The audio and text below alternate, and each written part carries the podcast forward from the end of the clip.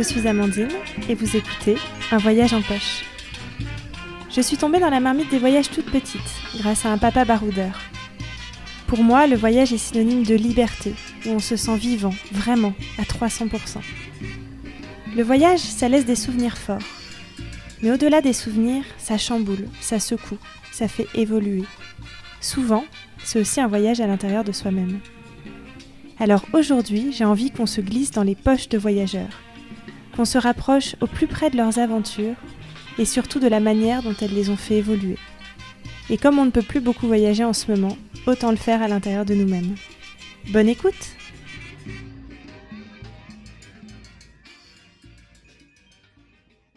Aujourd'hui, j'accueille Carole. Alors Carole, on s'est rencontrés lors d'un woofing euh, que j'ai fait en Nouvelle-Zélande.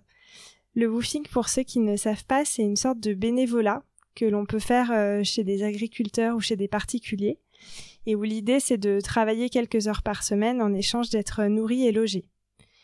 Nous, on est resté euh, un mois et demi chez Carole et Franck, son mari, dans leur magnifique lieu tout au nord de la Nouvelle-Zélande qui s'appelle Kokozen. Et on a tellement appris chez vous, euh, dans les grandes lignes, ça allait de la formation à l'apiculture avec Franck, mais aussi la gestion euh, des lodges, ces chalets euh, que vous avez construits au milieu de la forêt, et plein d'activités en tout genre. Je me souviens comme cuisiner du muesli maison, fabriquer une clôture pour les vaches, exporter des produits bio vers Tahiti, ou encore s'occuper de tous les petits animaux. Donc déjà, merci Carole pour cette expérience vraiment inoubliable. Et puis merci d'être avec moi pour euh, ce deuxième épisode d'un voyage en poche. Mais c'est un plaisir de, te retrouver euh, comme ça parce que ça fait... Euh, vous nous avez quittés et, dès que vous êtes parti, vous nous avez manqué. Donc c'est un, un, plaisir de te retrouver et de, de t'écouter. Je suis ravie. ben merci. Merci d'avoir accepté d'être mon cobaye pour ces premiers épisodes. Alors j'aimerais qu'on commence moi par le début d'un très grand voyage. Euh, j'appelle même plutôt ça finalement le début euh, d'une aventure de vie pour toi. Si je me souviens bien, euh, tu avais autour de 25 ans quand tu as choisi de partir t'installer à Tahiti pour vivre avec Franck que tu avais rencontré là-bas. Et je crois que ta vie à l'époque était euh, très différente. Tu habitais à Paris. Euh, si je me trompe pas, tu travaillais pour une entreprise de goodies. Du jour au lendemain, plus ou moins, tu décides de tout plaquer pour partir là-bas. Je voulais savoir dans quel état d'esprit tu étais à ce moment-là. Qu'est-ce qu'elle se dit, la Carole euh, de 25 ans, pour partir vivre à l'autre bout du monde? Euh, oui, j'avais pas prévu tout ça en fait. Euh, c'est ça qui est bien dans la vie, c'est que, enfin, moi, j'ai jamais fait trop plan de carrière et j'avais pas prévu de rencontrer Franck euh, en vacances à l'autre bout de la planète. Donc, donc une fois l'avoir rencontré en vacances et une fois qu'il soit venu, par exemple, à Paris une fois, que je sois retournée à Tahiti, après. Bah, si la relation veut continuer, il faut bien qu'il y en ait un des deux qui se décide à, à, rejoindre l'autre, on va dire. C'était pas, euh, je suis pas partie vivre avec lui, je suis partie le rejoindre pour essayer en fait, parce que sinon la relation euh, par lettre ou par courrier c'était un peu limité quand même. Donc euh, bah, lui, il met pas de pantalon à l'époque, il mettait pas de pantalon et pas de chaussures, donc forcément venir à Paris c'était quand même compliqué pour lui. Et, et, moi, par contre, mettre un paréo, ça me posait pas de problème. Donc, donc ça s'est fait comme ça. Mais si tu veux, c'était pas, ça s'est fait naturellement parce que si on voulait essayer quelque chose ensemble, bah, il fallait que, l'un des deux bouge. Voilà, c'était. Et moi, en fait, j'avais déjà prévu, euh, j'avais déjà démissionné de ma société. C'était à un moment donné de ma vie où j'avais besoin de prendre l'air euh, pour des raisons personnelles. J'avais perdu quelqu'un que j'aimais d'un cancer, donc euh, j'avais vraiment besoin de prendre l'air et j'avais décidé d'aller à Taipei en fait pendant six mois avant de rencontrer Franck. Et, donc, ça un peu, voilà, la, vie s'est fait de, changements et du coup, ben, les plans ont changé. Et, je suis quand même allée à Taipei, mais après j'ai rejoint Franck euh, à Tahiti. Et, oui, là, la vie a changé. Euh, porte-maillot, euh, papeté, arrêt, ça a changé. Ça ressemblait à quoi quand tu es arrivée là-bas? Déjà, c'est plus facile quand tu as quelqu'un qui t'attend à l'aéroport. L'aventure, c'est quand tu pars et que personne t'attend à l'aéroport. Moi, j'ai eu beaucoup de chance. Il était à l'aéroport avec un gros collier de tiare. et puis, il m'a montré tout ce qu'il aimait dans la Polynésie. Euh, donc l'intégration a été très facile. Je j'ai pas eu de mal à m'intégrer. J'ai rencontré des gens parce qu'il y avait ses amis. Après, je m'en suis fait moi, mais je veux dire, je suis arrivée et il y avait quelqu'un euh, pour m'entourer. Donc c'était, oui, il n'y a pas eu de problème. Et puis moi, je te dis, j'avais vraiment besoin d'aventure à ce moment-là, et en fait, euh, bah, c'était pour moi la grande aventure. Donc ça a été juste beaucoup de moments de, de bonheur, de moi aussi, j'ai appris plein de choses comme vous quand vous êtes parti en voyage. Tout était nouveau, euh, ne serait-ce que des, choses très simples comme râper du coco. La nature à Tahiti est, luxuriante et magnifique. Donc oui, je me suis retrouvée dans un cadre que j'ai tout de suite aimé, avec des gens euh, que j'ai aimés aussi parce que j'aime beaucoup les Polynésiens. Et, puis Franck, il m'a fait rencontrer tout ça. Donc euh, non, ça a été ça a été facile. Ça a été un gros changement, mais mais je l'ai pas vécu comme comme quelque chose où j'ai dû m'adapter en fait. Quand on dit euh, je dois m'adapter, mm. ça veut dire euh, je souffre un peu euh, alors que moi j'ai pas du tout souffert. c'était mm. non, c'était juste du, plaisir et oui, j'ai dû trouver un travail.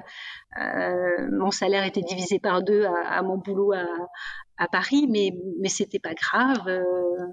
Il n'y avait pas grand chose de, de, difficile, je dirais. Donc après, bon, après, on est parti dans les îles, ça, ça a été encore autre chose. Mais... mais si je me souviens bien, c'est ça, c'est que, alors c'était peut-être pas au tout début, mais moi, ce qui m'avait marqué dans votre aventure aussi euh, en Polynésie, c'est que vous avez fait le choix d'aller vivre dans un atoll assez reculé. Euh, et, du coup, est-ce que tu peux nous dire un petit peu à quoi ressemblait la vie là-bas et ce, que vous avez fait sur place? Pourquoi vous avez fait ce choix de vivre justement de Franck, il m'a quand même pas passé de porte-maillot à, à Ahé directement parce que là, j'aurais peut-être eu un choc parce que c'est euh, une toute petite île, un atoll. Donc un atoll, c'est euh, une île de Polynésie où la mer, la montagne s'est enfoncée dans, dans, le lagon, donc c'est tout plat. Hein. La, la, chose la plus haute sur un atoll, c'est un cocotier. Euh, et donc, on a vécu d'abord euh, quelques années dans les Tuamotu Nord, à Rangiroa, on a fait Apataki, on a fait Fakarava, qui étaient quand même des atolls, euh, je vais dire, un peu développés avec de l'électricité déjà, avec un petit magasin, avec, voilà, ça c'était déjà la vie qui était différente, c'est vrai, hein, Rangiroa c'est différent de, Paris, mais il y avait encore une école, une poste, voilà. Et puis après, il m'a emmené à Ahé, où là, il y avait rien. Il y avait une circulation euh, en bateau. Il n'y avait pas de voiture, il n'y avait pas d'électricité, il n'y avait pas de téléphone.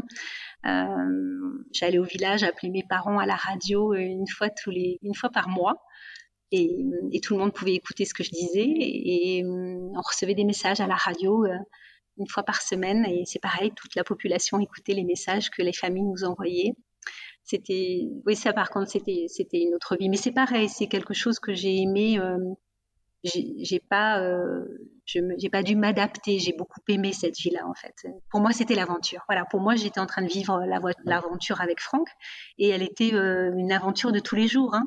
Euh, donc on a commencé à, sur un terrain où il a fallu le défricher couper les cocotiers construire et c'est là où Franck il est à l'aise et c'est là où je l'ai suivi avec plaisir. Est-ce que toi c'était nouveau pour toi tout ça? Ah oui, euh, couper, euh, couper à la machette. Euh.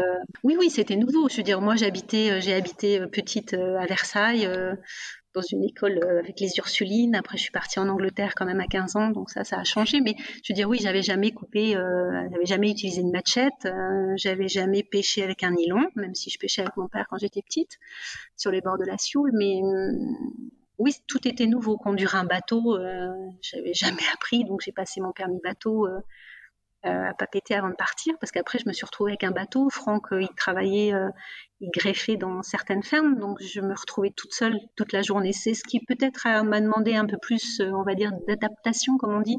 C'est le fait que heureusement que j'étais très amoureuse. Je veux dire, je, les premiers mois, je n'ai vu que Franck. Donc, heureusement qu'on s'entendait bien. Et d'ailleurs, c'est un super test. Hein. Les gens en couple devraient passer 15 jours sur un atoll euh, si vous résistez à ça, ben, c'est bon parce que euh, parce qu'en fait, il n'y a aucun autre artifice. Hein. Vous voyez la personne telle qu'elle est. Si vous vous ennuyez avec elle, ben, vous le savez très vite. Et, et moi, j'ai passé sept ans à aller avec Franck et je me suis pas ennuyée. Donc euh... c'est marrant parce qu'on en parlait dans le premier épisode avec Christiane où on disait aussi qu'un tour du monde ou un long voyage c'était un, un test euh, essentiel pour un couple parce qu'effectivement, on, se voyait sans artifice. C'était exactement. Voilà, quand tu restes dans une voiture ou dans un van ou quand tu restes sur un bateau, ben, c'est pareil sur un petit bout d'atoll où tu personne et, et, tu te rends compte vite des défauts de l'autre. Est-ce que, est-ce que, est-ce que tu t'entends bien avec l'autre Est-ce que tu aimes passer du temps avec l'autre? Et effectivement, moi j'ai vu, c'est peut-être ce qui m'a le plus, c'est que pendant des mois, j'ai vu que Franck. Après, j'ai quand même rencontré d'autres gens sur l'atoll parce que on ne vit pas tout seul dans, ces atolls. On n'y serait même peut-être pas allé si Franck avait pas eu un ami. Il faut pas croire que on arrive comme ça sur une mm. terre. Euh, on arrive euh, chez une population. On arrive. Euh, on était les seuls Français. Hein, le, premier couple de Français qui était venu s'installer à Arré. Donc, ça demande de s'intégrer à la population, de, de les écouter, de, de leur apporter aussi quelque chose, de partager. Euh, on n'arrive pas comme ça en terrain conquis. C'est pas parce qu'on s'est acheté un terrain que qu'on est les bienvenus. Hein. Il faut faut être assez humble quand on arrive sur euh, un atoll où où en fait il y a une population qui vit là depuis euh, des générations et qui n'ont jamais vu, enfin qui n'ont jamais vécu ou côtoyé des Français. Et il faut rester, oui, il faut rester assez humble. Et puis surtout, il faut partager et puis on a besoin d'eux parce qu'en fait euh, chacun a besoin de l'autre sur un atoll euh, quand tu te retrouves avec un bateau avec un moteur qui s'est arrêté en plein milieu du lagon forcément ça veut dire que le prochain bateau qui passe il va, devoir te dépanner. Donc il faut euh, il y a une certaine un échange une entraide qui est, qui est vitale sinon tu survis pas quoi c'est pas possible. Et nous, on a eu de la mm. chance parce que Franck avait un, un ami à Harry, un ami Kwamotu, donc euh, qui était né là-bas, dont les parents, les, grands-parents euh, vivaient aussi sur place, qui, euh, qui nous a aidés et qui a fait que notre intégration a été possible et c'est bien passé. Il n'y a, jamais eu de problème. Mais déjà, quand tu arrives, tu es on te regarde et on regarde ce que tu fais. Et en fait, vaut mieux pas trop parler et faire. Et puis, tu vas être jugé sur comment tu te débrouilles justement à défricher ton terrain, à mettre ton eau, à t'installer, à, pêcher, à, monter ton projet. Et puis, à partir de là, bah, tu peux, tu peux discuter avec eux. Et nous, ça s'est super bien passé. Et on, tu vois, ça fait, on a quitté il y a, il y a 15 ans et on a toujours euh, des amis. Et Franck, y retourne toujours. Donc, c'est vraiment euh, un endroit où c'est un peu la maison quand même. C'est un peu home. Ouais. Bah surtout si vous y êtes resté euh, 7 ans, enfin pour remettre dans le contexte, euh, euh, si je me souviens bien, vous êtes allé là-bas pour euh, construire votre premier, vos premiers lodges, ça s'appelait Coco Perle, et, et je crois que vous avez à peu près tout fait à deux et sans aide professionnelle. Moi je me demandais comment vous est venue l'idée et, du coup, est-ce que sur place, tu, disais que c'était vous-même qui défrichez, qui euh, trouvait un accès à l'eau Donc en fait, vous étiez quasi en autonomie, c'est ça? Oui, on, y est allé pour, euh, pour faire une ferme perlière. À l'époque, Franck, il avait appris la, greffe et ce qu'il voulait, euh, c'était monter une petite ferme perlière. Donc on y est allé pour ça. Donc on avait un tout petit bungalow qui faisait 6 mètres carrés où on vivait dedans et puis on a construit après un petit phare et greffe sur l'eau pour qu'il puisse travailler. Et puis après, seulement, on s'est dit, euh, on va faire une pension de famille, ce, que, ce, qui est le nom pour un gîte rural à Tahiti. Il n'y en avait pas à l'époque euh, sur cet atoll. Il faut dire, quand on s'est installé, il n'y avait même pas d'avion. On, savait que la piste allait être créée, mais il n'y avait pas encore l'avion. Et puis après, là, donc l'avion est arrivé et on s'est dit, ben, on devrait faire une pension de famille parce que le site s'y prêtait énormément. Et puis moi, j'avais pas envie de faire que de la perle. À l'époque, c'était le boom de la perle de Tahiti. Mais, mais moi, j'avais pas envie de faire que ça. Et puis ça, c'était l'idée de Franck. Et moi, j'avais envie d'avoir un peu mon, truc, on va dire. Et, le site s'y prêtait. Moi, j'avais jamais fait de tourisme, mais le site était tellement beau, euh, avec une, une, une, plage de sable blanc, le cocotier qui part dans l'eau. Enfin, comme dans les cartes postales, c'était vraiment ça. Et il y avait des poulpes hein, mm. sur des, des, patates de corail juste devant, devant les bungalows. C'est, ouais, c'était un peu idyllique, faut le dire. Et, on s'est dit, ben oui, on va mettre des petits chalets, puis on verra bien ce que ça donne. Et, tu te rends compte, au début, on a travaillé avec Air Tahiti, avec un, j'allais en bateau chercher les réservations. Euh, euh, ils une lettre avec mon planning des réserves pour la, semaine d'après, parce qu'il n'y avait pas de téléphone. On a commencé de travailler avec Air Tahiti, recevoir des touristes internationaux sans téléphone, c'est quand même magique. Donc, euh, en fait, tout est possible. Voilà, tu peux, tu peux faire des choses à l'autre bout de la planète euh, dans des conditions extrêmes et, et, ça marche quand même parce que Coco, Coco Perle a bien marché.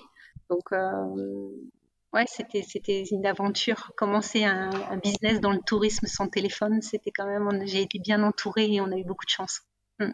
Eh, c'est incroyable, sans téléphone et sans Internet, j'imagine. ah oui, non, on parle même pas d'Internet. Bah, d'ailleurs, on n'a pas du tout connu l'Internet. On a connu euh, le téléphone. Euh, j'étais enceinte de Théa, donc tu vois, des années après, puisqu'on est arrivé en 98 et Théa est née en 2002.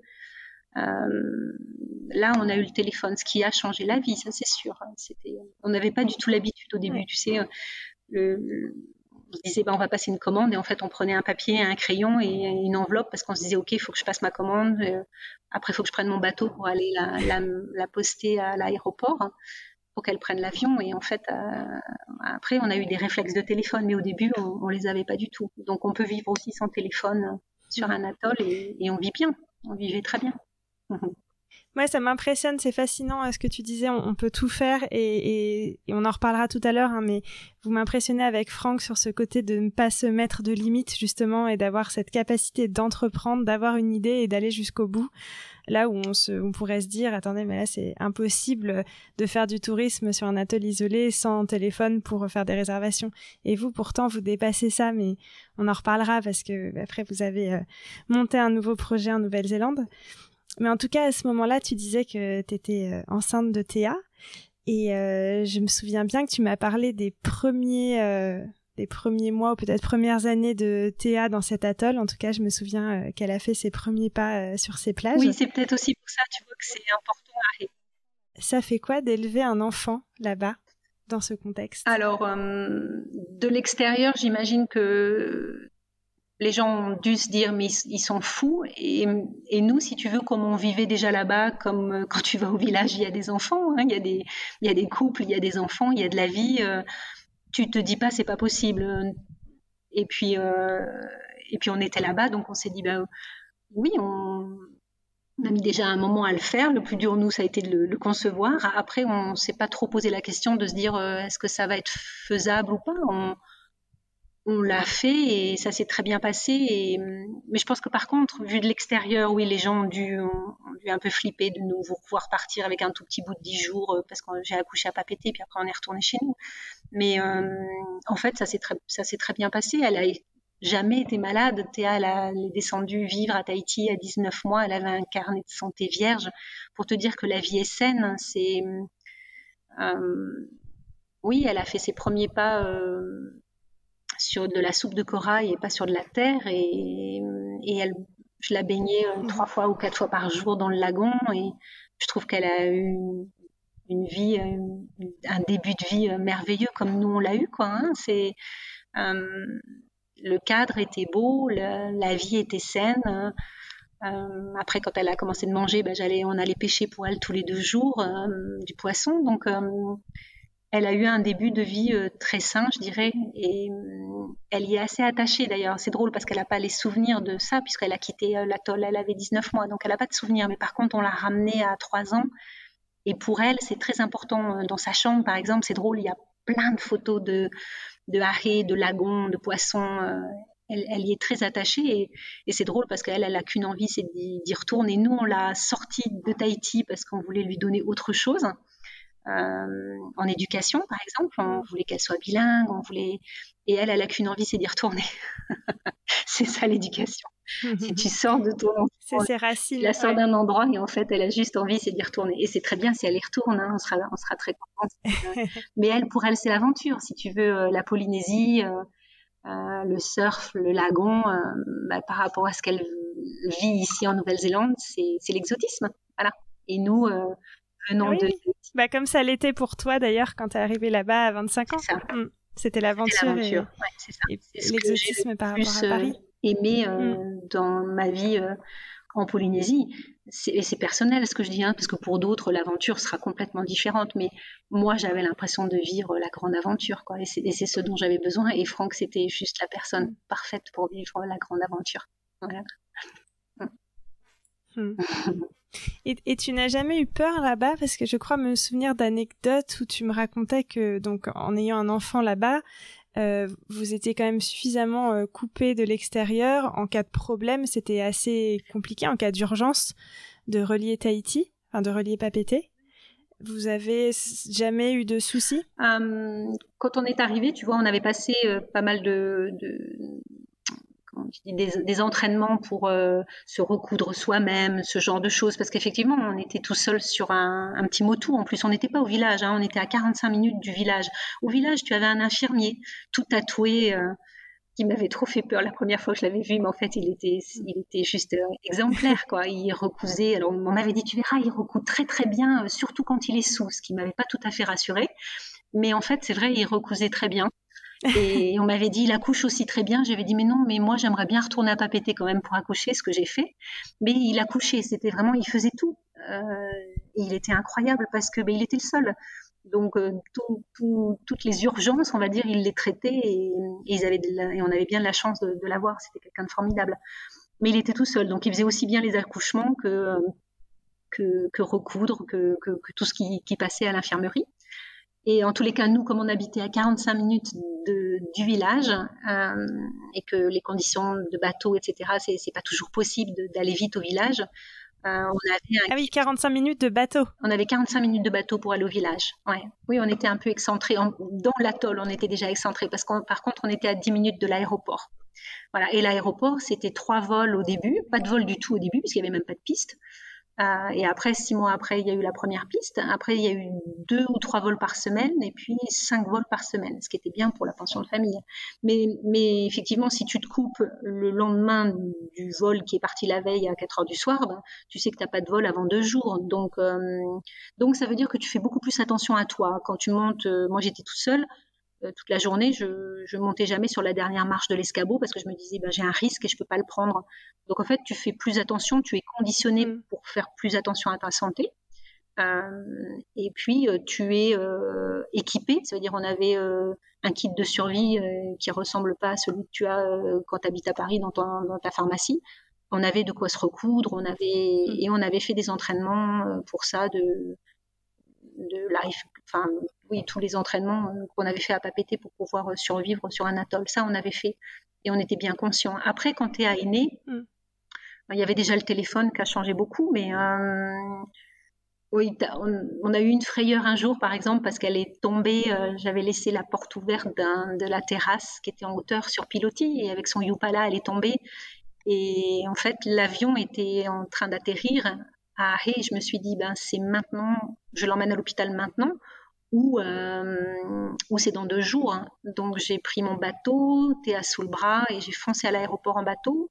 Franck devait partir, il m'a laissé sa place. J'avais même pas de chaussures, donc je suis arrivée à Papété sans chaussures avec un petit bout plein de terre euh, parce qu'elle avait mangé de la terre. Et à l'hôpital, ils m'ont dit mais t'es descendue de Hahé pour ça? Ils m'ont dit elle a rien, tu peux rentrer. Ils me l'ont même pas nettoyé, donc je suis rentrée euh, chez mes beaux-parents avec Théa qui avait toujours plein de terre dans, dans le nez, dans, dans la bouche et en fait elle allait très bien. Mais il fallait euh, prendre une décision rapide parce que parce qu'après t'as pas d'avion. Mais sinon, non, on n'a rien eu et, et, elle a bien vécu. elle a très bien vécu. et justement, vous avez fait le choix euh, après de vous installer en Nouvelle-Zélande. Et tu disais tout à l'heure que c'était euh, peut-être un choix lié à Théa. Vous aviez envie qu'elle ait une éducation notamment bilingue. est-ce, est-ce que c'était pour ça? Est-ce qu'il y avait d'autres raisons? Alors après 15 ans pratiquement et 14 ans dans les Tuamotu, en fait Franck lui il avait envie d'aventure et il avait envie de changement de décor. Euh, moi aussi, hein, c'était, on avait fait, euh, on, avait fait le tour des atolls, euh, on avait bien vécu et on avait besoin d'autre chose. Et, le, fait d'avoir Théa,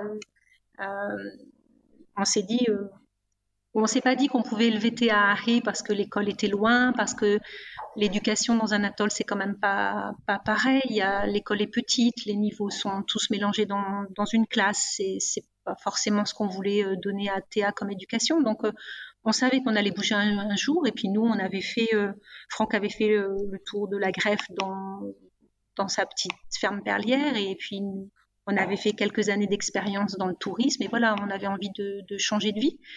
Et c'est vrai que bien sûr, le fait d'avoir Théa a, fait qu'on y a pensé fortement. Qu'est-ce qu'on fait après pour l'éducation de Théa Donc euh, oui, on avait envie qu'elle ait une éducation euh, euh, bilingue. Franck voulait partir en Australie. Il avait toujours eu, lui, l'exotisme, c'était d'aller vivre en Australie. Donc on s'était toujours dit, on ira faire un tour en Australie. Et puis en fait, le hasard de la vie nous a fait euh, arriver euh, en Nouvelle-Zélande. C'était plus simple pour l'immigration. Mon frère s'était installé à Kerikeri euh, quelques mois auparavant. Et, du coup, on, l'a rejoint à Kerikeri, où il était plus facile, effectivement, pour des Français de, s'installer. Le dossier d'immigration était plus simple à faire euh, avec les Néo-Zélandais qu'avec les Australiens. Et la ville de Kerikeri nous a plu. Franck était passé aider mon frère à décharger son conteneur. Il m'a dit ouais, c'est une ville sympa, on pourrait le VTA là. Et, et, voilà. Et par contre, on savait déjà que vis-à-vis de l'immigration, euh, on a mis en avant le dossier euh, de la pension de famille parce que c'était ce qu'on avait fait à Tahiti et que bah, pour rentrer en Nouvelle-Zélande, il fallait qu'on prouve qu'on savait faire quelque chose et qu'on pouvait faire la même chose en Nouvelle-Zélande et se débrouiller tout seul pour le faire. Et Franck ne pouvait pas greffer en Nouvelle-Zélande puisque euh, il n'y a pas de greffe possible. Le, le étant hémophile, on ne fait pas de perles avec. Et il n'y a, y a, pas de nacre pour faire des perles. Donc, il ne pouvait pas exercer son métier. Donc, on a mis en avant la pension de famille pour montrer qu'on pouvait faire ça. Donc voilà, on a, on a monté un dossier et, on a eu notre immigration, mais longtemps après. C'était euh, le processus a été euh, un peu long et stressant là par contre parce que euh, on a monté un long-term business visa, on a acheté une terre, on a construit, mais huit jours avant la fin de notre permis de séjour en Nouvelle-Zélande, on n'avait toujours pas nos autorisations pour rester. Donc le processus a été un peu long et un peu stressant. Et, euh, mais en fait, ben, on y est arrivé quand même. C'est, euh, après, quand on travaille avec, une avec l'administration, c'est toujours un peu plus stressant parce qu'on n'est pas maître. On, subit seulement, mais, mais on l'a quand même eu. Mais c'est vrai que c'était long et, et, hmm. et pas facile cette période-là. Mais du coup, c'est pour ça que vous avez à nouveau construit euh, donc ces fameux lodges. J'ai l'explication parce que j'allais te dire euh, rebelote, vous, vous recommencez cette expérience d'acheter un terrain, euh, donc cette fois là en pleine forêt, un terrain magnifique avec vue sur la mer, et à nouveau de tout construire vous-même de vos mains, euh, si je me trompe pas, quasiment sans aide professionnelle. Moi, je me demandais comment tu vis justement cette deuxième installation à l'étranger le fait finalement de devoir euh, tout euh, reconstruire, que ce soit au sens propre comme au sens euh, figuré Alors, il a fallu déjà trouver un, terrain, ça, ça a été long, puisqu'on voulait un terrain pas simplement pour vivre, mais un terrain pour, pour construire un projet. avec du recul, si tu veux, on s'est dit qu'on aurait pu faire les choses plus simplement. On aurait pu acheter une petite entreprise déjà toute faite et puis avoir notre immigration, puisque le but c'était d'avoir cette, euh, cette, résidence. Euh, après, une fois que tu as cette résidence, tu peux vivre en, Nouvelle-Zélande. Le but, c'était, ça. Et, et, pour ça, tu as plusieurs euh, choix où tu montes un projet, où tu rachètes une boîte. Ou... Nous, on s'était dit, on sait faire une lodge, on va refaire la même chose, on va prouver au, à l'immigration néo-zélandaise qu'on peut faire la même chose. Donc, on s'était mis ça dans la tête et on l'a fait. Aujourd'hui, avec du recul, peut-être on, se disait que ça aurait été plus facile d'acheter une structure déjà toute faite et, puis de, la faire tourner.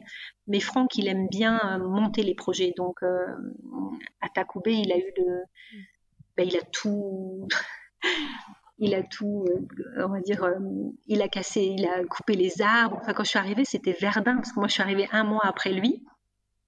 C'était Verdun, ce terrain. Et, je t'avoue que ça me faisait pleurer. Hein. Quand je regardais le terrain, il y en avait. Mais lui, il était très à l'aise et il avait fait son plan.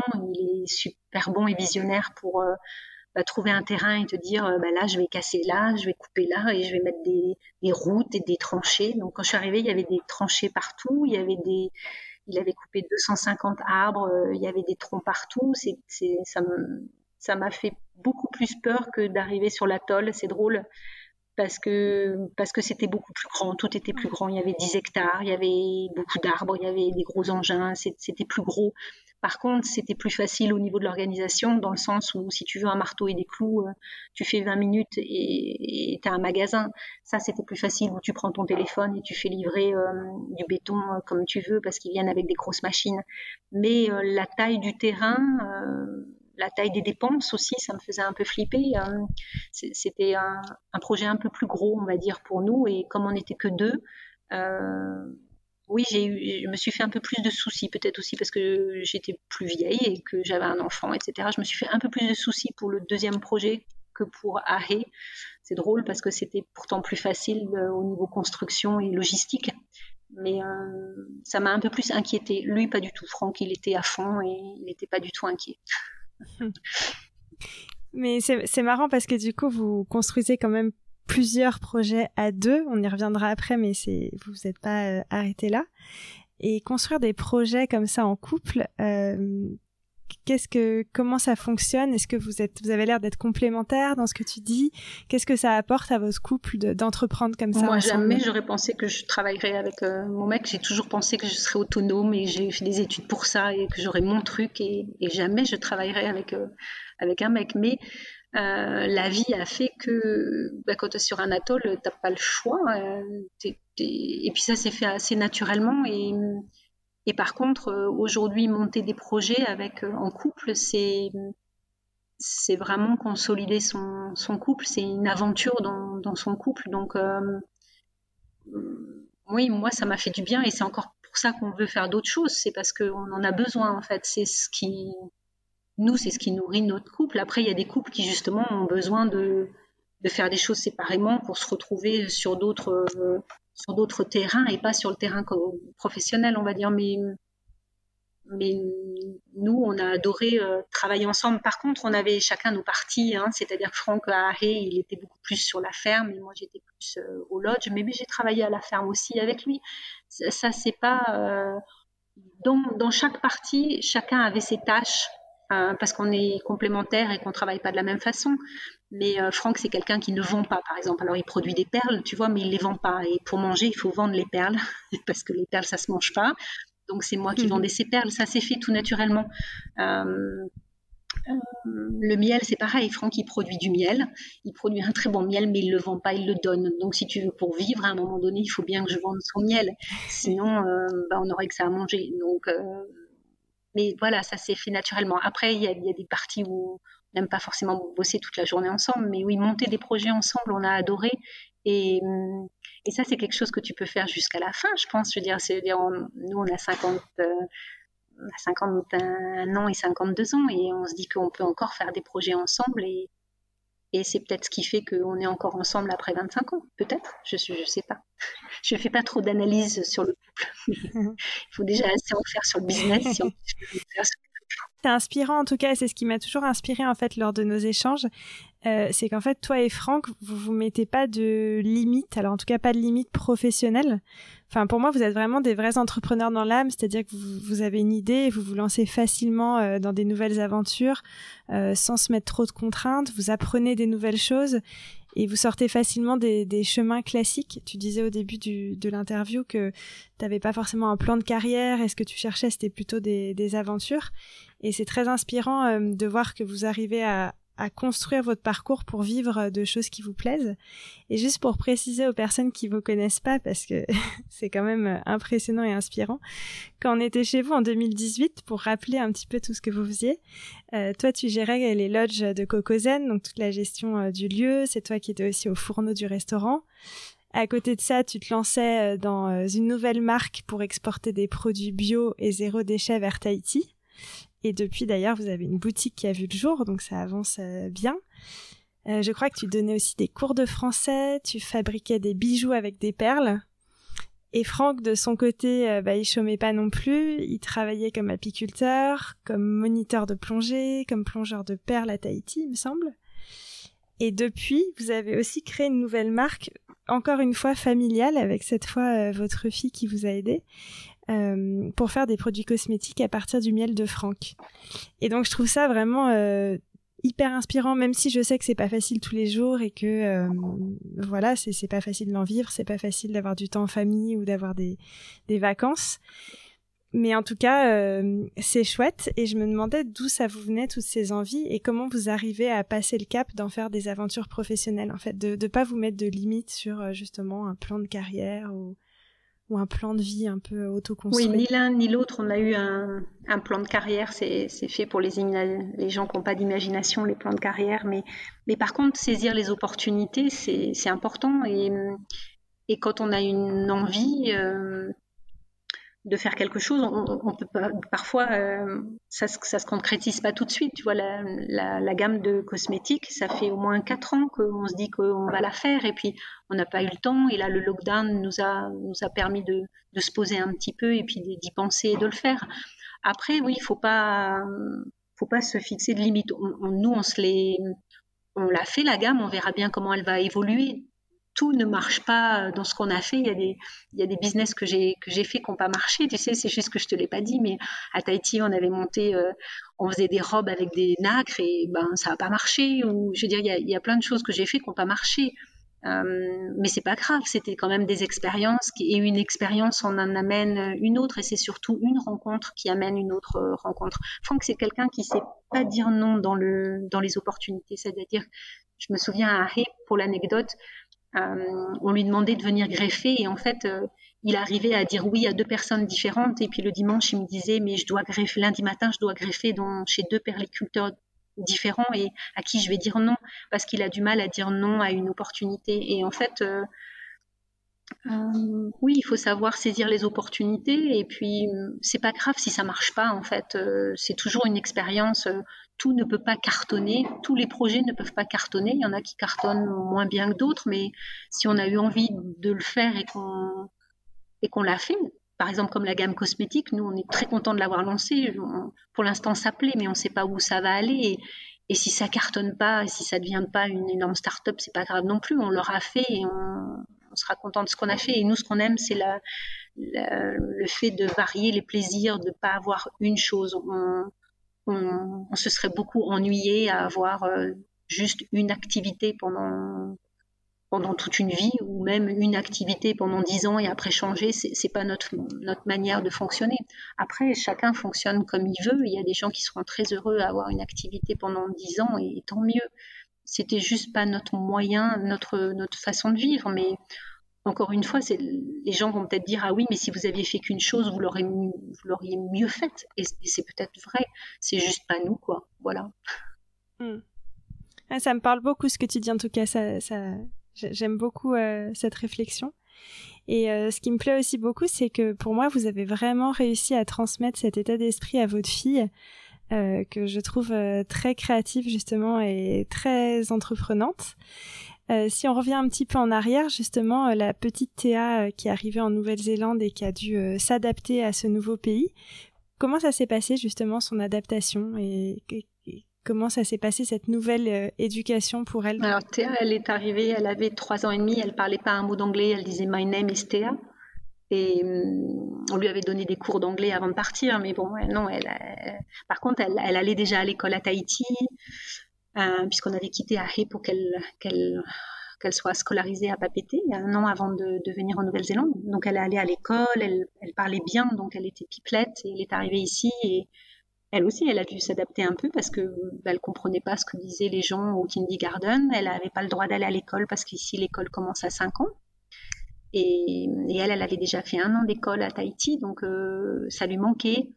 Euh, je me souviens que je l'emmenais euh, elle, nageait dans, une piscine euh, d'eau chaude euh, parce que l'eau lui manquait. Donc on l'emmenait euh, une fois ou deux fois par semaine dans une piscine, elle prenait des cours et la prof me disait mais Théa n'est pas gérable parce qu'en fait elle est tout le temps sous l'eau et je sais pas où elle est et je la vois pas parce qu'elle est, elle est, sous, l'eau. Et quand je disais à Théa il faut que tu écoutes la, prof et Théa me disait mais je suis mieux sous l'eau parce qu'elle parle anglais je comprends pas ce qu'elle me dit. Donc donc en fait, elle a eu quelques mois difficiles.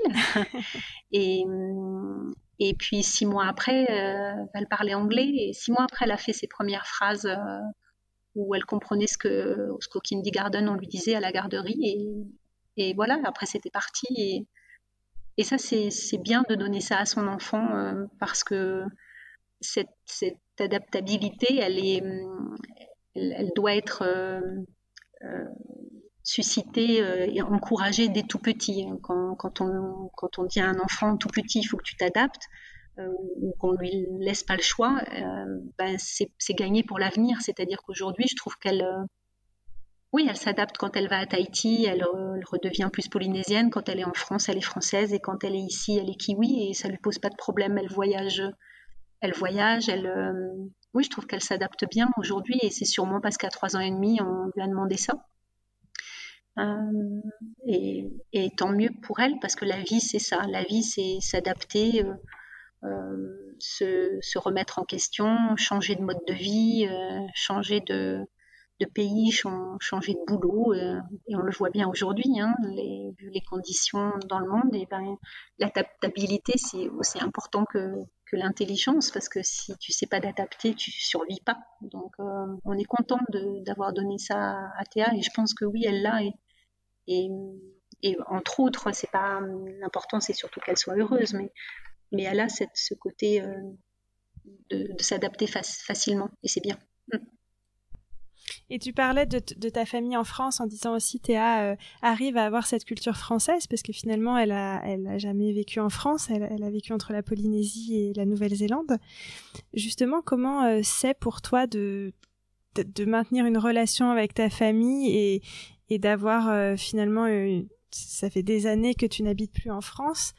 Comment tu gères cette vie loin de ton pays d'origine finalement? Alors moi je me suis jamais sentie loin. Euh, je te dirais qu'il y a que maintenant à 52 ans parce que j'ai des parents qui vieillissent que je me sens un peu loin d'eux et puis surtout dans la situation actuelle parce que je peux pas les rejoindre. Mais je me suis toutes les années dans en Polynésie et, ici euh, je me suis jamais sentie loin. Je me suis toujours sentie bien là où j'étais, mais toujours en étant française par contre. Hein, euh, donc à la maison, on parlait français pour que Théa puisse continuer euh, d'avoir le français. Euh, et puis j'ai eu beaucoup de chance que mes parents puissent voyager et venir nous aider. Donc j'ai des super parents, donc j'ai gardé des, bons contacts. J'allais en France de temps en temps. On était en France, on travaillait en France, on, vendait les perles, donc on s'absentait une fois par an pour vendre les perles et on conciliait la famille. On a essayé de garder ouais, pour moi, c'était important de garder les contacts avec la France et surtout avec la famille, mais j'ai jamais eu ce sentiment de, me dire je suis loin ou j'étais juste à 24 heures d'avion pour moi. Voilà, c'est tout. Euh, c'était vraiment ça dans ma tête. Et, et par contre, j'avais pas de manque. Euh, il y a beaucoup de gens à l'étranger, quand tu commences de parler avec eux, ils sont en manque de fromage, ils sont en manque de, ils sont en manque de la France, ils sont en manque de la famille. Moi, j'ai pas eu ce manque, non. Pourtant, j'adore mes parents et ma famille, mais j'avais pas ce sentiment-là et je pense pas qu'il est bon en plus parce que à ce moment-là, tu n'arrives pas à profiter du moment présent en Nouvelle-Zélande et tu te dois de profiter de ce moment-là parce que tu as énormément de chance de vivre dans un autre pays. Et puis après, quand j'allais en France, bah, je profitais de la France. Bon, le départ, c'était toujours un peu euh, avec un peu le, cœur gros, mais euh, et ça l'est de plus en plus en vieillissant, par contre, ça c'est sûr parce que mes parents vieillissent. Mais non, j'ai pas eu ça. Je je sais pas tellement comment te l'expliquer que j'étais bien là où j'étais. Quand j'étais dans les Tuamotu, ben, j'étais bien là où j'étais. Mm. Et en Nouvelle-Zélande, j'aime euh, ce que je fais, j'aime ma vie, donc euh, j'avais pas de manque. Par contre, j'ai toujours eu beaucoup de plaisir à rentrer en France et à rentrer chez mes parents. Oui, j'aime la vie française, j'aime la bouffe française, mm. j'aime les Français. Ça, c'est indéniable, mais j'ai mm. pas de manque. Non. Oui. Je pense que ça rejoint euh, ton, état d'esprit de liberté, en fait, finalement, dont tu parles. C'est, tu dis, j'étais juste à 24 heures euh, d'avion.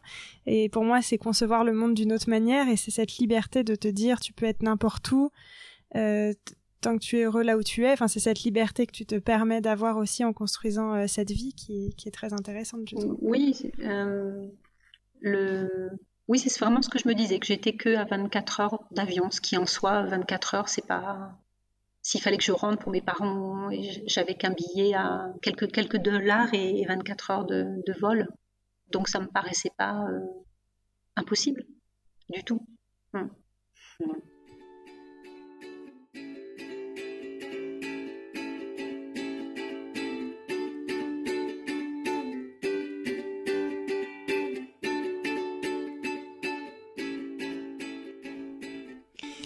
alors pour, euh, finir euh, cet échange, on arrive presque à la fin, euh, j'ai un petit exercice, un petit jeu que j'aime bien, c'est de réfléchir un petit peu à nos cinq sens, parce que je trouve qu'en voyage, on est beaucoup plus centré sur nos sens, très attentif à ce que l'on voit, à ce que l'on sent, à ce que l'on goûte ou, ou ce que l'on entend.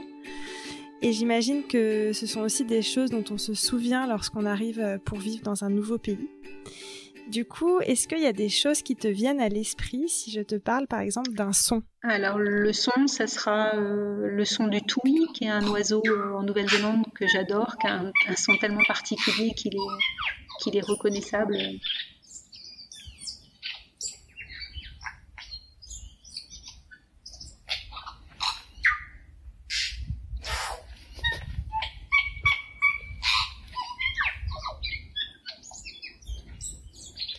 Donc euh, oui, le, pour la Nouvelle-Zélande, c'est le tui. Pour Tahiti, ça sera euh, les odeurs des fleurs. Parce que quand tu descends de l'aéroport, et ça, ça nous le fait à chaque fois qu'on arrive encore, tu, ils ouvrent les portes de, l'avion et tu descends euh, toujours, tu sais, avec l'échelle, là, enfin, le, et, et, tu sens depuis l'avion, quand ils ouvrent la porte, tu sens l'odeur de, des fleurs et, et, de la chaleur.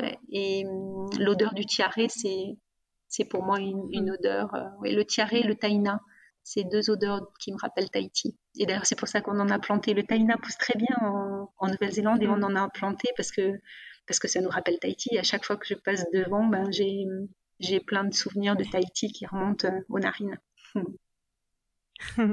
Et c'est pas un cliché d'ailleurs les guirlandes de fleurs à l'aéroport, c'est ça? Tu disais que Franck t'avait attendu euh, avec une jolie euh, guirlande de fleurs oui, pour non, toi. c'est pas un cliché, c'est un tu. Alors en ce moment évidemment tout est, il y a plus de fleurs à l'aéroport parce qu'il y a plus personne qui arrive, mais quand tu arrives à Tahiti, d'abord tu as tout le monde qui vient t'accueillir et quand tu arrives, tu as des colliers de fleurs et notamment des colliers de, de tiare et, dans les Tuamotu, les gens font les couronnes. Donc Franck, il m'avait fait une énorme couronne. C'est assez entêtant d'ailleurs, hein, quand tu la laisses dans une chambre d'hôtel, ça, c'est assez entêtant tellement c'est fort. Mais c'est juste magnifique.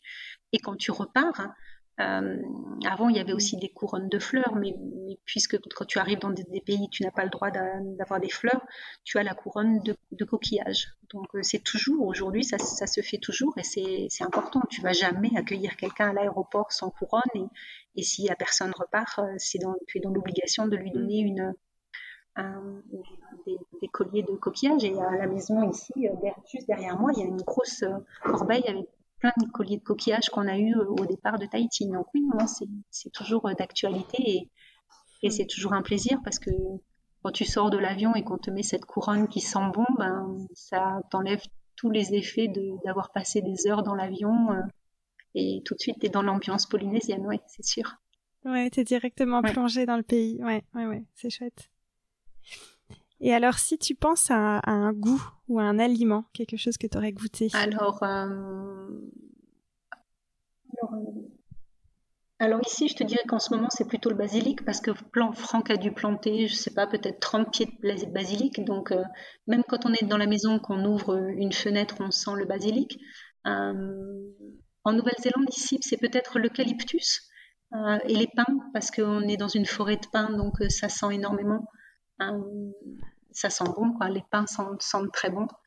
Euh, et par contre, à Tahiti, un goût, euh, bah, ça sera un goût de poisson cru quand même, qui me manque d'ailleurs. Il n'y a pas beaucoup de choses qui me manquent dans la vie, mais quand même le poisson cru, ça me manque un peu en Nouvelle-Zélande.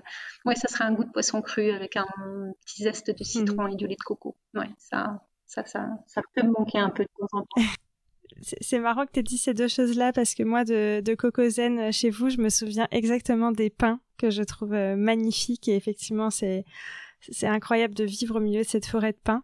Et je me souviens aussi d'un tartare de ah, bah poisson cru que tu avais cuisiné euh, pour tester une recette pour Natural Shop Tahiti et ça m'avait beaucoup marqué. Donc c'est marrant que tu, tu cites ces deux choses. je, je, vois très bien. ouais. Et alors, si on parle de la vue, alors ça, c'est toujours plus dur parce qu'on voit plein de choses, mais est-ce qu'il y a des, choses qui te viennent comme ça à l'esprit un peu sans euh, réfléchir? C'est peut-être classique, mais les couchers de soleil dans les Tuamotu, c'est quand même assez spectaculaire. Donc, euh, oui, les couchers de soleil à Hain, de là où on habitait, c'était quand même magique. Il euh, faut te dire que l'atoll, il fait 14 km de... Il fait 14 km, donc en fait, on voyait les cocotiers en face, tellement c'est petit. Donc les couchers de soleil étaient juste euh, spectaculaires.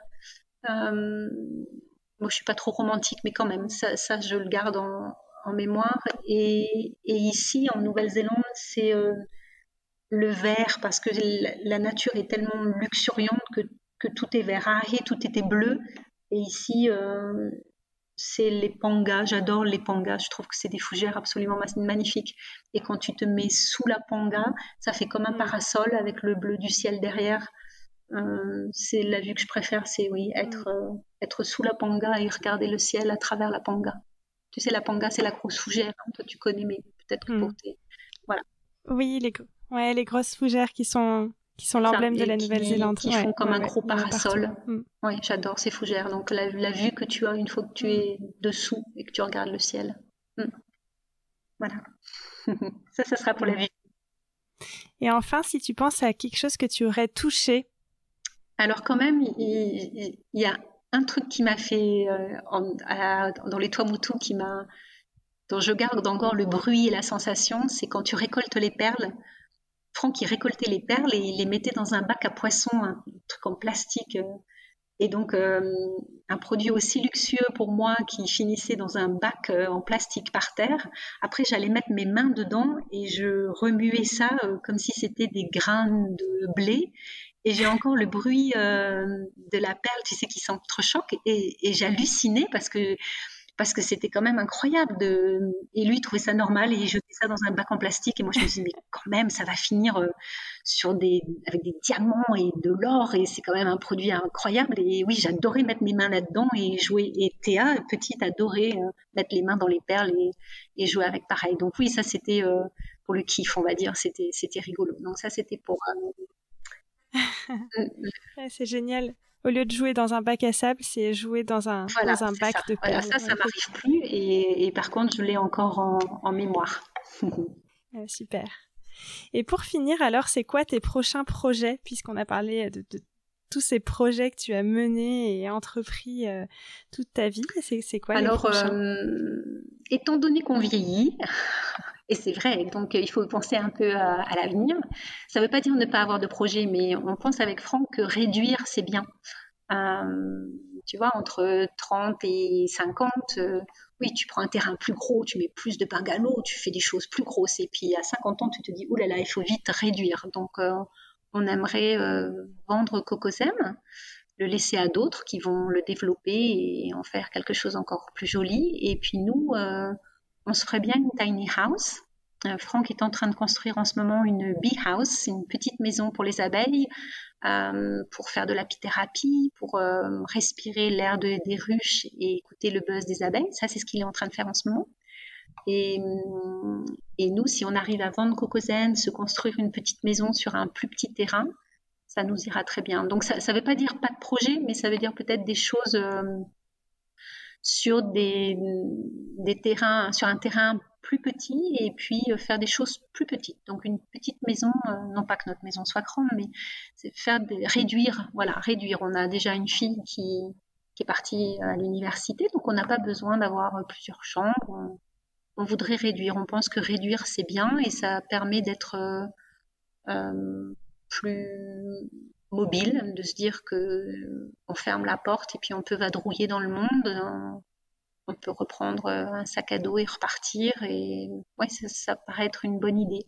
On verra si c'est faisable parce que ça, ça dépend de la vente de Cocosem. Mais mm. voilà, donc ça veut dire pas, ça veut pas dire pas de projet. Ça veut dire et ça veut pas dire des projets plus petits. C'est juste euh, que la taille peut-être sera sera réduite. Et je pense que ça c'est bien par contre. Mm. Voilà. Oui. Ouais, c'est revenir à l'essentiel et conserver votre, euh, votre oui, liberté. Voilà, tu te rends compte que quand tu as un terrain assez grand, bah, il faut l'entretenir, il faut et qu'en vieillissant, bah, tu as c'est un peu moins d'énergie, il faut le dire, ou en tous les cas, tu n'as pas forcément envie de consacrer cette énergie à ça. Disons que les brouettes sont, sont un peu plus lourdes qu'avant. Et, et, et, je pense qu'en plus, c'est pas nécessaire. On n'a pas besoin, euh, oui, revenir à des choses un peu plus, plus essentielles. Et regarde, quand on a commencé de vivre ensemble avec Franck euh, à Harry, on a vécu dans un 6 mètres carrés et ça nous allait très bien. Et là, la Bee House, elle fait 9 mètres carrés. On se disait l'autre jour que c'est bien, les toutes petites maisons et ça nous irait très bien, une toute petite maison. Et en plus, si on arrive à se la construire tout seul, euh, cette, cette fois-ci, parce que quand même les autres fois ici en Nouvelle-Zélande, on a quand même pris un, un, entrepreneur juste pour faire le toit, mais se construire euh, notre petite maison juste tous les deux, bah, ça pourrait être un, un, joli projet pour la suite. Hmm. C'est chouette. en tout cas, le mot est passé pour la vente de Cocozen. Donc, si jamais il y a des Français qui nous écoutent et qui veulent tenter une aventure entrepreneuriale en Nouvelle-Zélande dans un super cadre, je ne peux que conseiller de, de prendre contact avec toi. Voilà, le message est passé. Merci à toi. Et puis, je souhaite beaucoup de, de une longue vie à un voyage en poche. Je trouve que c'est une idée merveilleuse et puis que ça fera voyager euh, tous les Français qui en ce moment sont, sont un peu coincés. Donc, euh, c'est une très bonne idée qui tombe à un super bon timing. Donc, bravo. Voilà. Je te souhaite bonne chance et beaucoup d'aventures. À eh ben, bientôt. merci beaucoup. Au revoir.